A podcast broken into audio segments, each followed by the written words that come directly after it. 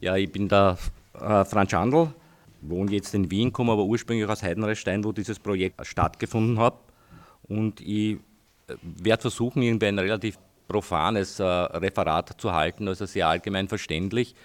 Ich werde jetzt ein, bisschen erzählen, wie das Projekt zustande gekommen ist, dann ein bisschen ausholen, ich meine, was das Projekt bedeutet hat, vor allem für die, für die Arbeitslosen, beziehungsweise aber auch für das Betreuungsteam und für mich, der ich die wissenschaftliche äh, Begleitung gemacht habe.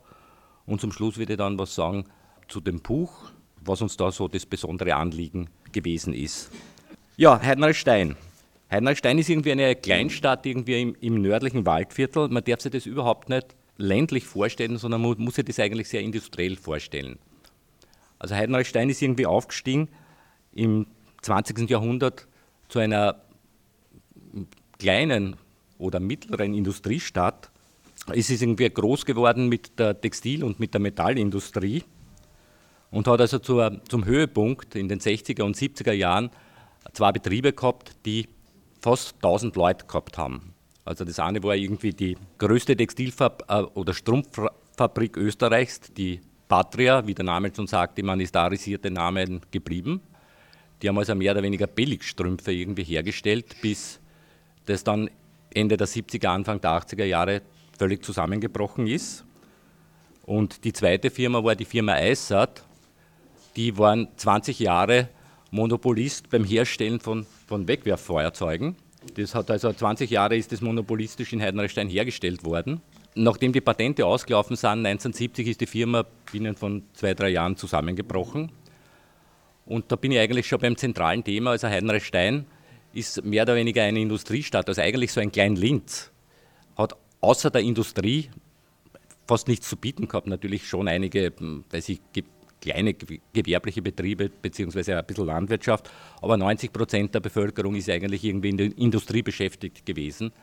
Das Heidenreichstein war ja damals in den 70er Jahren, ich bin da aufgewachsen, eine, eine, eine typische Einpendlergemeinde. Ja? Damit die Textilbetriebe äh, die Leute hingekriegt haben, sind kleine Busse rausgefahren in 30, 40 Kilometer entfernte Ortschaften und haben die Leute reingeholt, damit die um sechs irgendwie bei der Schicht ankommen sind. Und der Großteil der Leute, also, also typisch für meine Eltern, da kann, das ist relativ einfach zu erklären, Vater Metall, Mutter Textil. Das war eigentlich so sehr typisch für sagen wir so, ein, zwei Generationen. Heidenstein war in der Zeit auch die in Niederösterreich am stärksten wachsende Gemeinde, so zwischen 50 und 70. Und seit 1980 ist sie die Gemeinde, die am meisten schrumpft. Im Prinzip ist also auf, auf, auf diese Kommune alles sehr extrem zugekommen. Und es hat also eigentlich so zwischen 75 und 85 ist 80 Prozent dieser Industrie weggebrochen. Was heißt das? Das heißt also für die Gemeinde, dass es immer eine sehr hohe strukturelle Arbeitslosigkeit gegeben hat, seit den 80er Jahren. Die wäre noch viel höher gewesen, wenn nicht so viele Leute abgewandert wären. Also ich bin zum Beispiel ein Abgewanderter, bin halt dann irgendwann in Wien hängen geblieben und habe irgendwie studiert. Also das heißt, wir haben also eine, eine hohe Abwanderung und einen großen Bevölkerungsschwund. Äh, Heidenstein hat zum Höhepunkt gehabt, glaube ich, knapp über 5000 Einwohner, jetzt sind es knapp unter vier innerhalb von 30 Jahren. Und das dritte ist eine völlig überalterte Bevölkerung. Wenn man heute durch die Straßen geht, dann äh, merkt man, da ist eigentlich alles so, naja, nicht einmal 60 plus, sondern eher so 70 plus. Das wird sich dann auch normalisieren in den nächsten 20 Jahren, weil halt ganz einfach die Älteren mehr sterben als die Jüngeren. Aber, aber bisher ist also die Bevölkerungspyramide ist irgendwie eher untypisch. Also so, so also zur, zur Lage der Gemeinde. In den 80er Jahren hat der Karl Immervoll, der war damals irgendwie, hat er unterrichtet äh, Mathematik und äh, Theologie, in, also Religion in, im Gymnasium Weidhofen an der Theier, hat irgendwie eine, eine Betriebsseelsorge gegründet. Also er ist davon ausgegangen, dass es notwendig ist, die, die vielen Leute, die da ganz, ganz einfach ausgegliedert werden, zu betreuen und wie der Name sagt, sie vor allem mental auch zu betreuen. Das ist gefördert worden damals von der Diözese St. Pölten und hat auch so vom AMS oder von Vorgängerorganisation immer gewisse Gelder gekriegt, um, um dieses Service irgendwie zu gewährleisten. Also das, der ist da eine ganz eine zentrale Figur, weil der betreibt das jetzt schon ungefähr über 30 Jahren. Das ist also dieser eine, dieser eine Strang und der hat auch immer schon mit dem AMS kleinere Projekte gemacht, also so ein paar Monate, ein halbes Jahr zur Betreuung eigentlich von Arbeitslosen, jungen Arbeitslosen, alten Arbeitslosen, Langzeitarbeitslosen und so weiter. Also der ist ganz einfach erfahren. Der Nikolaus Dimmel, der ist auch einer der Herausgeber dieses Buches, hat irgendwann eine größere Studie gemacht zum, das heißt, Überleben an der Grenze. Da ist es gegangen darum, äh, dass man die Deindustrialisierung des, des oberen Waldviertels, Heidenreichstein und andere Gemeinden, Heidenreichstein ist halt nur irgendwie so der, die Avantgarde des Niedergangs, wenn man es so beschreiben will. Der hat da irgendwie ein, ganz ein, ein, eine dicke Studie gemacht, wo ich auch mitgearbeitet habe. Und ich bin irgendwie davon Schandl, ich komme aus Heidenreichstein, war dort irgendwie auch politisch aktiv. War zehn Jahre Gemeinderat der Alternativen Liste in Heidenreichstein, von 85 bis 95, also in, jünger, in jüngeren Jahren. Und dann haben sich der Immervoll und der Dimmel die Frage gestellt, ob man nicht ein Nachfolgeprojekt machen soll, also sowohl was diese Studie betrifft, beziehungsweise auch was dem Karl Immervoll seine Tätigkeit betrifft. Und da äh, war die Idee, ob man nicht probiert, über das AMS Niederösterreich, weil da der Karl immer voll gute Kontakte gehabt, ein größeres Projekt zu machen.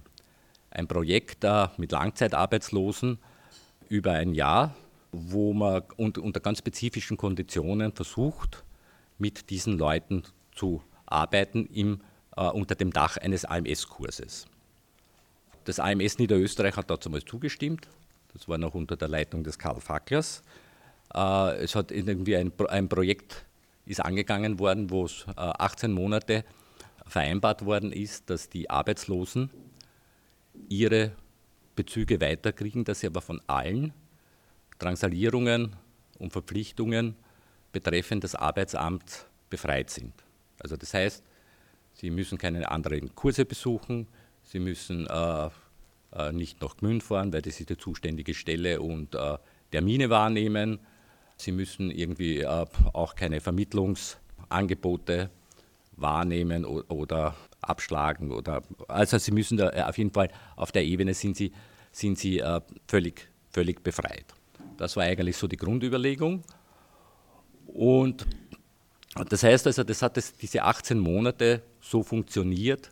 Man kann nicht sagen, das ist ein bedingungsloses Grundeinkommen, aber quasi ähnlich wie ein, wie ein, wie ein Grundeinkommen.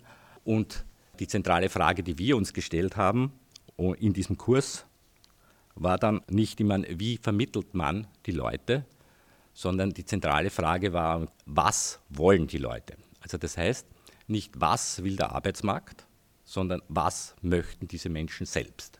Also das heißt, es ist nicht der Arbeitslose als Arbeitsloser, sondern es ist der Arbeitslose als Person im Mittelpunkt gestanden. Das Experiment in Heinreichstein war auch überschaubar.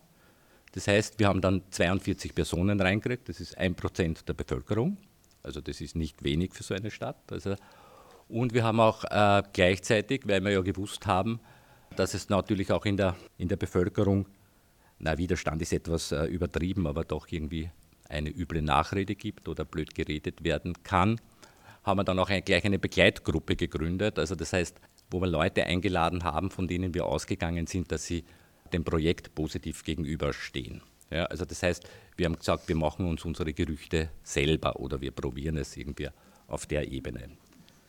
Das waren auch so 40 bis 50 Leute, also das heißt, wir haben schon 2% der Bevölkerung im, im Projekt gehabt. Ja. So haben wir irgendwie gestartet. Formal war das so aufgebaut, ich meine, man hat sich einmal im Monat irgendwie getroffen zu einer Gruppentagung.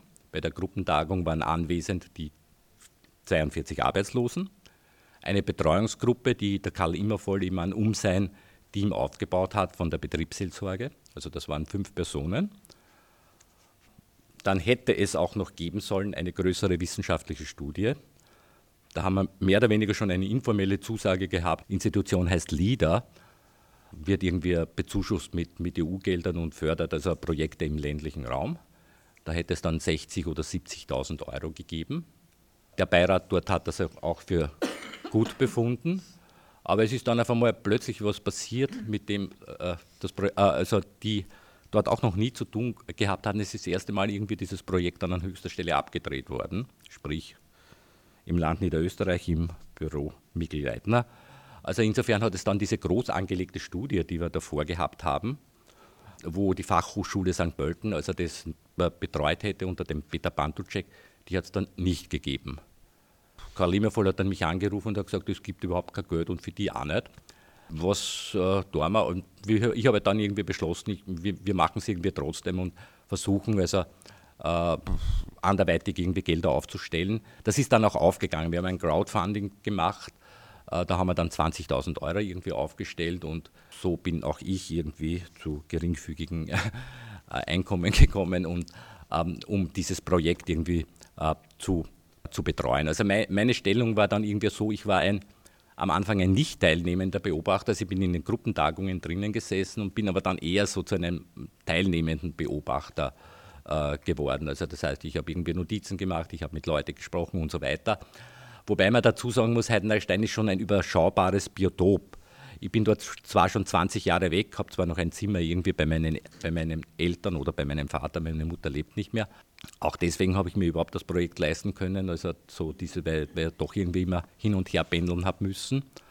Das heißt, ich habe auch einen Teil der Leute habe ich natürlich gekannt. Die Betreuer haben eigentlich dann noch mehr Leute gekannt, weil äh, doch, äh, naja, es ist eine kleine Gemeinde und man weiß, wer wer ist oder so. Ja, also anonym war das nicht sehr, aber das macht nichts, das hat durchaus auch seine, seine Vorteile. Also auf der einen Seite waren wir, äh, waren wir natürlich auch überrascht, aber doch dann, wenn wir die Leute angeschaut haben, wer sich auch einer nicht kannte. Weil man denkt sich immer, das ist doch eine Gemeinde und die Arbeitslosen werden sich teilweise schon auch kennen. Dem war aber nicht so der Fall und äh, ich sage dann auch einiges zu den Gründen.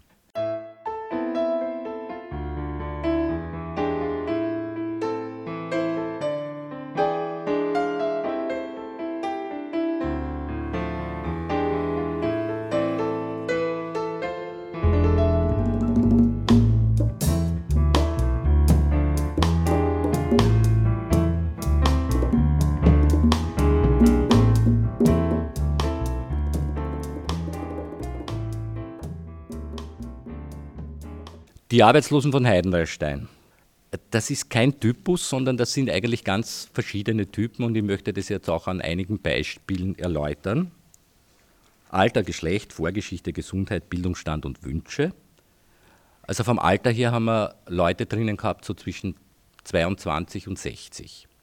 Ja, das war also eigentlich sehr, sehr bunt gemischt. Vom Geschlecht her waren es ein bisschen mehr Frauen, also 55 zu 45 Prozent. Und von der Vorgeschichte her ist es so, dass wir sowohl Leute drinnen gehabt haben, die eigentlich noch nie so richtig im Arbeitsprozess untergekommen sind, als auch Personen, die schon 30 bis 35 Jahre im Erwerbsleben gestanden sind, aber dann aus bestimmten Gründen rausgefallen sind. Weiß ich, ein Beispiel, einer der fähigsten Heidenreich-Steiner Mechaniker ist bei uns im Kurs gesessen, der ist einmal abgestürzt, Alkoholismus, die Frau hat ihn verlassen, er hat einen Unfall gehabt, mehr als drei Stunden hat er dann nicht mehr aushalten können zu stehen im Betrieb. Ja, 51. Ja, was tut man mit so Leuten? Na gut, sie, sind, sie gehen halt dann von einem Kurs äh, zum anderen. Aber so vom Typus her, also das heißt, wir haben auch wir haben viele Leute drinnen gehabt, wo man sagt, der, der, Querschnitt der Bevölkerung, also so vom, der war durchaus irgendwie äh, repräsentativ. Also da, der Arbeitslose oder die Arbeitslose ist nicht eine, ein Sondertypus, sondern der entspricht durchaus jemand der gängigen Lagen und Schichten in der Bevölkerung. Also das heißt, die Vorgeschichte der Leute war sehr, sehr unterschiedlich. Gesundheitlich waren die Leute natürlich alle eher schlecht oder alle, alles etwas übertrieben, aber die meisten waren doch eigentlich sehr, sehr schlecht drauf. Also wir haben eh einige drinnen gehabt, wo es dachte, wenn du mit 32 ich mein, äh, äh, ziemlich dick bist und schon zwei Schlaganfälle gehabt hast, wie, was macht man damit mit den Leuten? Wie, also die klassische Vermittlung, man kann eigentlich gar nichts machen, äh, aber sie schickt es natürlich auch noch nicht in Pension oder sonst was. Ja? Also das heißt, wir haben, äh, auf der, äh, was die Gesundheit betrifft, äh, ist auch nicht untypisch, ich meine, doch einige sehr schwere Fälle gehabt. Also Leute, die ganz einfach nicht mehr konnten. Da heißt irgendwie 50-jährige äh, Arbeiter, die am Bau gearbeitet haben, dort auch immer wieder betont haben, wie verlässlich sie waren und was sie nicht alles getan haben und so. Ja, aber irgendwann ist es aus. Die können dann nicht mehr, haben einige körperliche Gebrechen, so was Gelenke, Fettleibigkeit und so weiter betrifft. Und die sind halt dann ganz einfach irgendwie draußen. Vom Bildungsstand, das ist natürlich auch interessant, wir haben irgendwie gehabt vom, vom Analphabeten, also wir haben dezidiert einen Analphabeten gehabt, ja, bis zum Hochschulabgänger, also alles. Ja, also das heißt, äh, das ist äh, dass die Leute mit, mit, mit, mit Hackabschluss, die 30 Jahre irgendwie in den Büros gearbeitet haben, aber nachher dann ist die Firma draufgegangen oder es hat irgendein Ereignis gegeben in der Familie und sie mussten irgendwie ausscheiden. Und auch die Wünsche der Leute waren natürlich sehr unterschiedlich, wobei wir natürlich ein Klima geschaffen haben, dass diese Wünsche auch geäußert wurden, weil der normale Arbeitslose dafür nur einen Wunsch haben nämlich dass er wieder arbeiten geht. Ja? Das war natürlich bei uns, äh, sagen wir so, das ist eh eine sehr verlogene Geschichte, ja? weil es ja irgendwie nicht stimmt, aber trotzdem müssen die alle das sagen, weil ja sonst wird doch der Bezug gestrichen und so weiter. Unsere Arbeitslosen haben natürlich dann, nachdem sie so richtig aufgetaut sind, irgendwie dadurch diese lange Laufzeit durchaus auch sehr ehrlich bekannt. Ich meine, weiß ich, wenn eine, wenn eine 52-jährige Frau sagt, ich habe 30 Jahre im Einzelhandel gearbeitet. Ich schaffe das nicht mehr. Ja? Die Jungen sind so schnell, ich kann nicht. Und ich gehe jetzt nirgend, ich gehe nicht nach Gmünd zum Merkur. Das halte ich nicht aus, das tue ich mir nicht an, da bin ich in drei Jahren tot.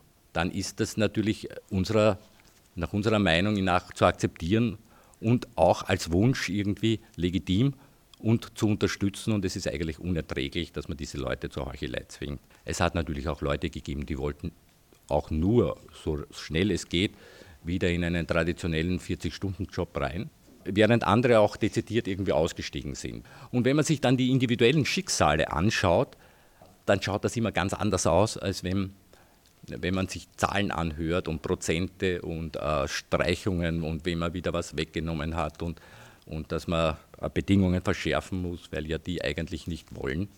Aber auch das Nichtwollen hat durchaus seine Berechtigung und äh, wenn dann jemand sagt, ich habe, ich nehme wieder ein Beispiel, ja, ich bin 25 Jahre irgendwie mit Kreuzschiffen durch die Gegend gefahren und habe da irgendwie den Kellner gemacht im Frack.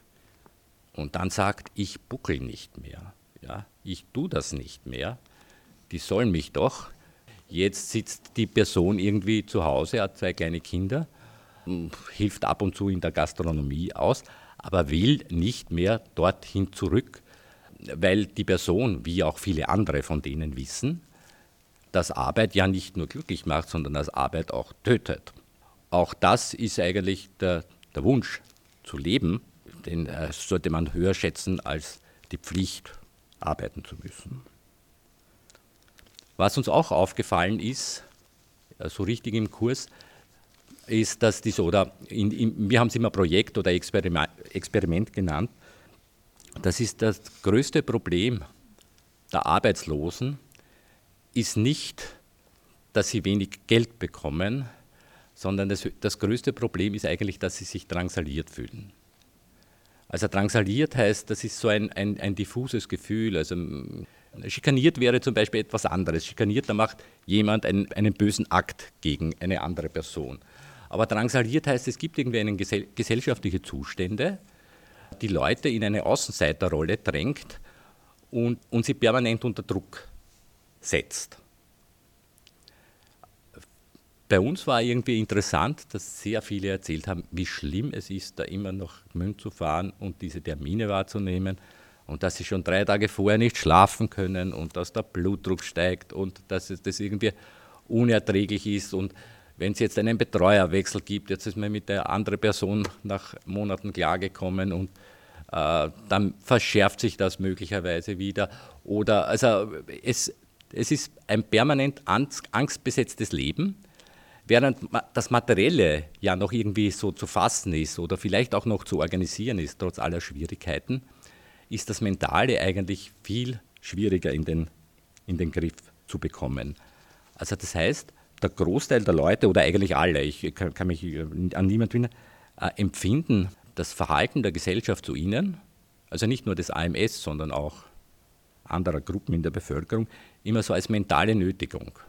Also das heißt, sie, die Arbeitslosen sollen sich irgendwie äh, rechtfertigen und äh, ja, sie sollen nicht irgendwie, sie sollen nicht unangenehm auffallen und sie sollen doch gefälligst jeden Job nehmen, der ihnen angeboten wird. Also so, so, so sie empfinden das. Selbst wenn das dann in der Konkretion gar nicht stimmen mag, empfinden sie das als eine extreme psychische Belastung, mit dieser Situation umzugehen.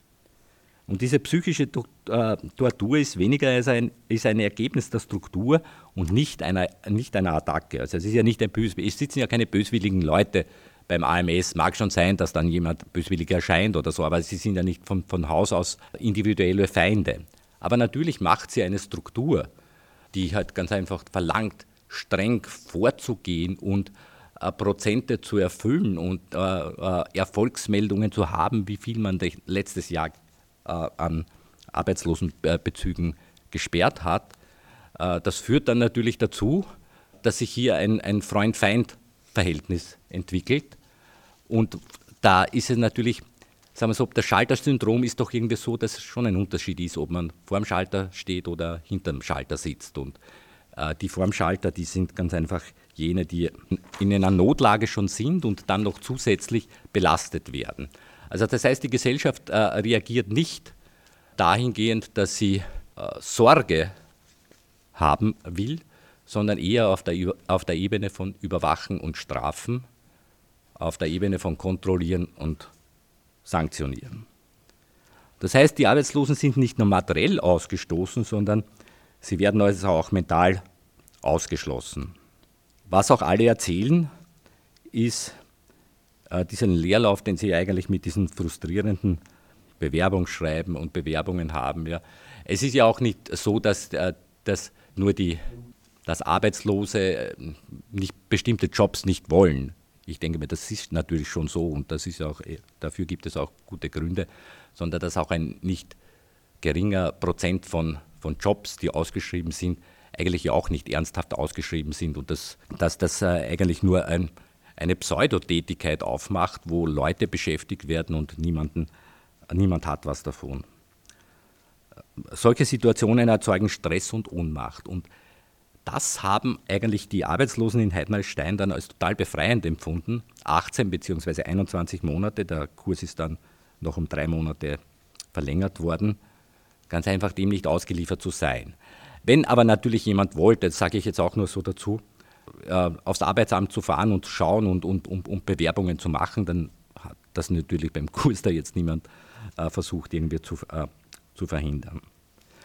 Ich denke mir, es ist nur interessant, wenn man weiß, dass das Ideal der bürgerlichen Gesellschaft der mündige Bürger ist, dann sind diese Leute, die Arbeitslosen, sind entmündigt. Sie empfinden das so und ich glaube, es ist letztendlich auch so. Ja? Die Gesellschaft leistet wenig Hilfe, kaum Anerkennung und Würde, sondern äh, es, wir, wir leben auf der Ebene von Überwachen und Strafen.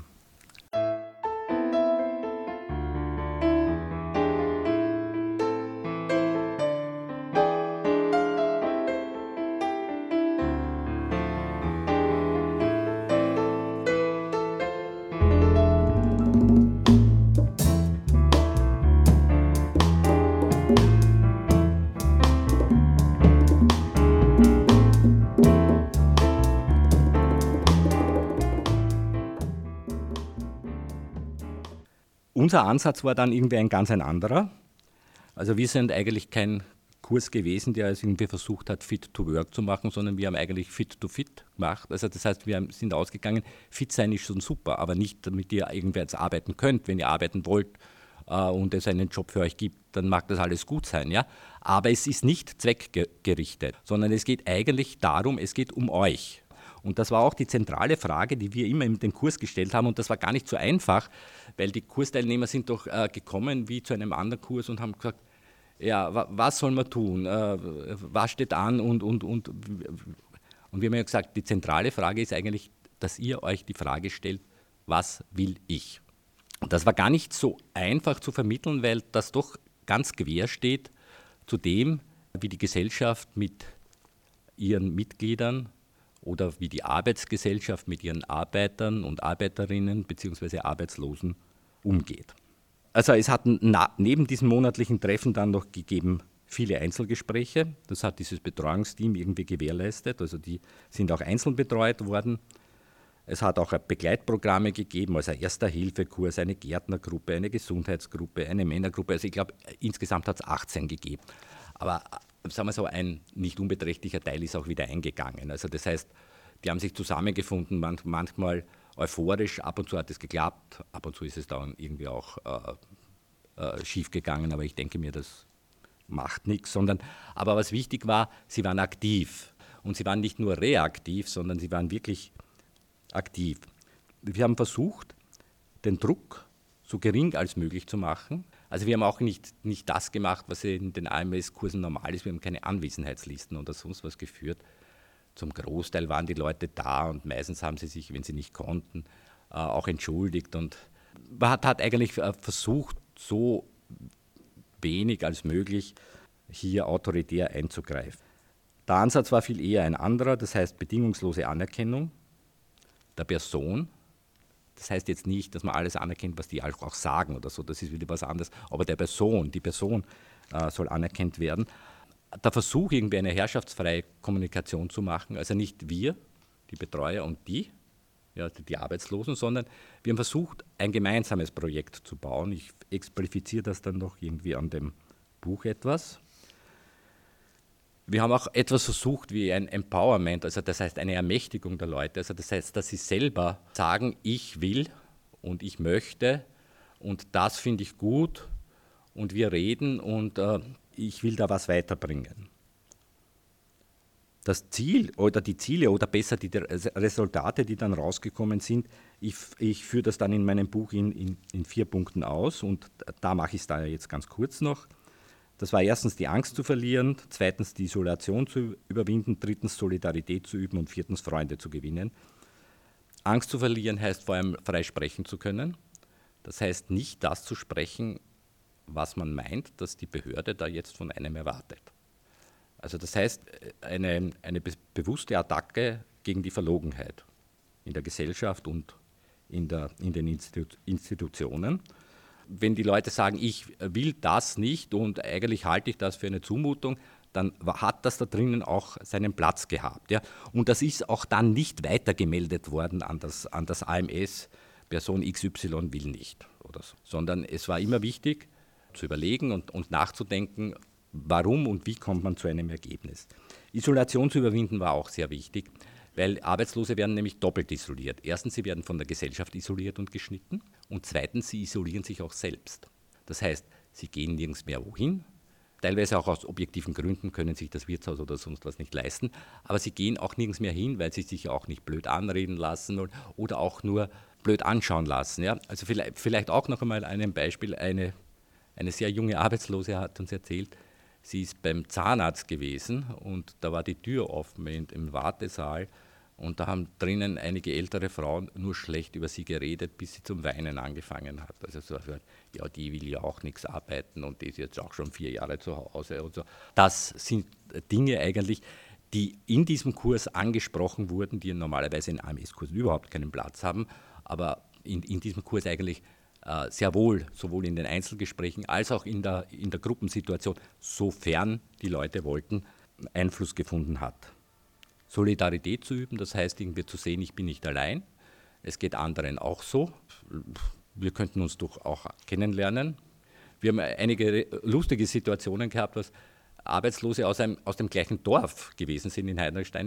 Heidenstein also das Dorf hat dann 50 Einwohner oder 70 und die haben sich gar nicht gekannt ja, weil sie sich so verkrochen haben. Der Schluss war auch dann noch Freunde gewinnen.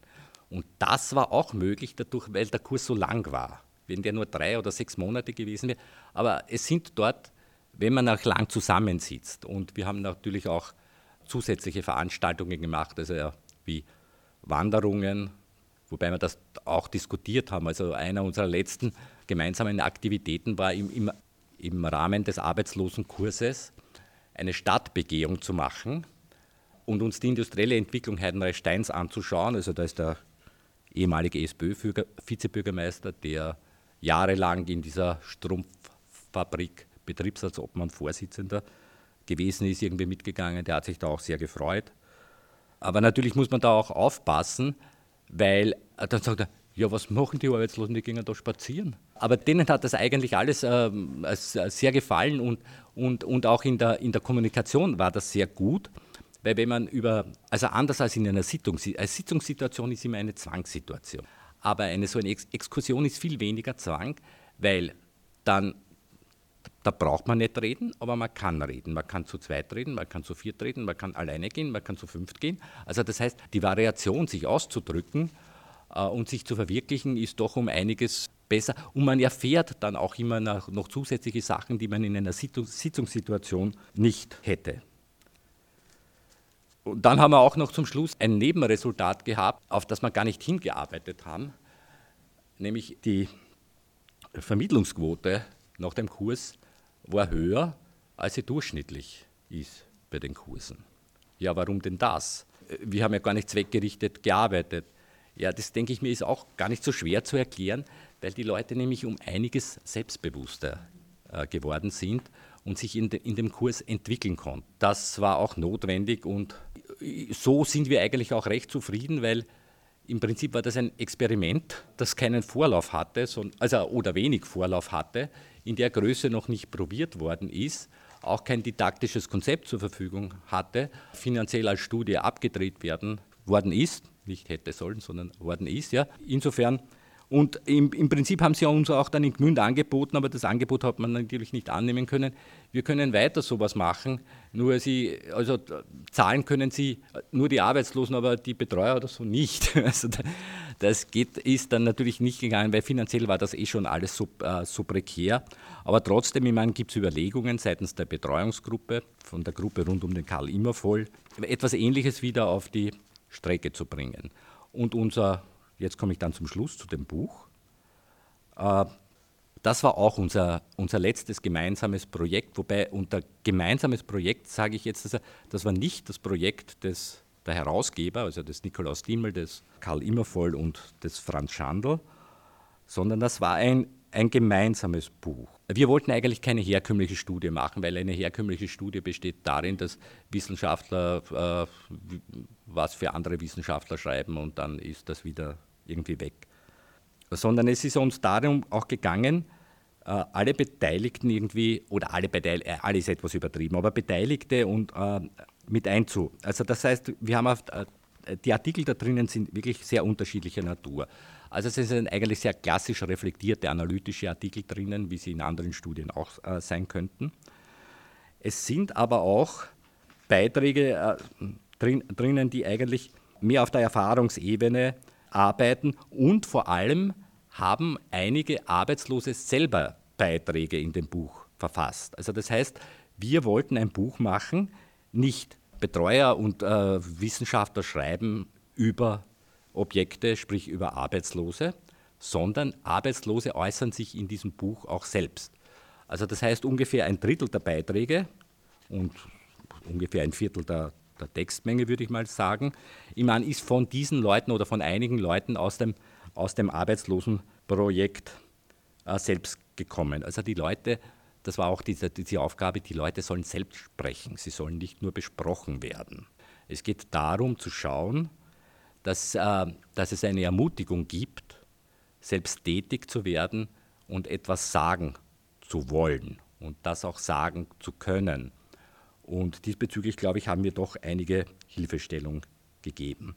Und ich schließe jetzt dann das ab, indem ich jetzt ja über, über drei Beiträge kurz äh, spreche. Gibt es einen Beitrag von einem Harald Bauer da drinnen? Ach, das war auch irgendwie so ein, wie soll man sagen, so ein junger Aufsteiger, der in, dem, in den Heidenalsteiner Betrieben eigentlich recht groß geworden ist, sehr viel verdient hat, aber mit 32 und, und viel Geld äh, verdient hat, vor allem mit Heizkörperspritzen und solche lustigen Dinge. Ja. Äh, nur mit 33 war er dann gesundheitlich äh, völlig fertig, konnte nicht einmal mehr bis zur Tür gehen, war ein Jahr völlig bedient. Jetzt hat er irgendwie einen, einen kleinen, einen kleinen Kfz-Betrieb aufgemacht, also der ist auf die Unternehmerschiene umgestiegen. Und der schreibt, also, da gibt seinen Beitrag den Titel, dann fühlt es sich nicht wie Arbeit an. Darin sagt er eigentlich, Ich möchte etwas tun, was mir Spaß macht, was mich befriedigt und von dem ich unmittelbar auch leben kann. Das ist auch so prototypisch eigentlich für, für, für viele bei, bei diesem Kurs.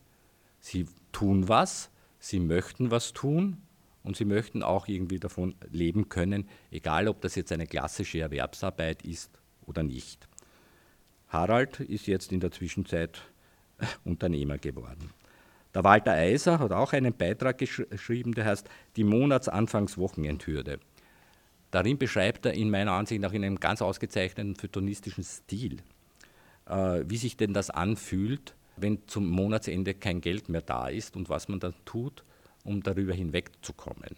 Das ist auch ein, ein wirklich ein, ein, ein schön geschriebener Beitrag. Ich habe den dann sogar beim Pressespektrum, das ja doch eines der führenden österreichischen Feuilletons ist, untergebracht. Also um nur zu, zu zeigen, ich meine, äh, welch Niveau auch irgendwie auf der Ebene gegeben ist bei den Leuten selbst. Der hat sich natürlich da auch sehr gefreut. Und einige haben gemeint, das hat aber sicher kein Arbeitsloser geschrieben, aber natürlich hat das ein Arbeitsloser geschrieben. Ja. Man muss den Leuten nur etwas zutrauen und wenn man ein bisschen nachhilft, also wäre eigentlich vieles möglich und wäre eigentlich noch viel mehr möglich, als wir selbst geschafft haben. Denn äh, bei manchen Sachen meine, haben wir natürlich auch fast kapitulieren müssen, weil wir nicht die Mittel gehabt haben, wo einzugreifen. Und jetzt komme ich irgendwie zum Schluss. Es gibt zwei Beiträge drinnen von der Elisabeth Gabler. Und ihr Beitrag, ihr zentraler Beitrag, ihr erster Beitrag, den wir als Vorwort genommen haben, heißt, äh, alles in allem bin ich ziemlich verzweifelt. Ihr zweiter Beitrag heißt dann drinnen, ich bin nicht arbeitslos obwohl sie natürlich schon fünf Jahre äh, offiziell arbeitslos ist. Und das ist also kein Justament-Standpunkt, sondern eine sehr reale Einschätzung. Und ich lese jetzt zum Abschluss kurz zwei Absätze von der Elisabeth vor, äh, wo man dann auch sieht, welche Entwicklung oder äh, sie da durchgemacht hat und zu welchen selbstbewussten Ansichten das dann führt. Elisabeth Gabel schreibt, nach 33 Arbeitsjahren verlor ich meinen Arbeitsplatz, da ich psychische Probleme hatte. Es folgte die Arbeitslosigkeit, Selbstbewusstsein hatte ich keines mehr. Am liebsten hätte ich mich verkrochen, da ich mir so nutzlos vorkam. Ich werde jetzt 59 Jahre und ich halte äh, die Chance auf einen meiner Ausbildung entsprechenden Arbeitsplatz für utopisch. Meine 83-jährige Mutter braucht von Zeit zu Zeit mehr oder weniger Unterstützung. Bei meiner Nichte mache ich bei Bedarf Kinderdienst. Ehrenamtliche Tätigkeiten leiste ich bei der Rettungshundebrigade und im Naturpark. Unsere Schafe, Ziegen, Hühner, Enten und Hunde müssen auch versorgt werden. Meine Tage sind voll mit diesen Tätigkeiten ausgefüllt. Ich bin nicht arbeitslos. Meine Tätigkeiten sowohl familiär als auch ehrenamtlich sind wertvoll und dienen der Allgemeinheit. Auch das wurde, wurde uns im Laufe dieses Projekts vermittelt. Danke.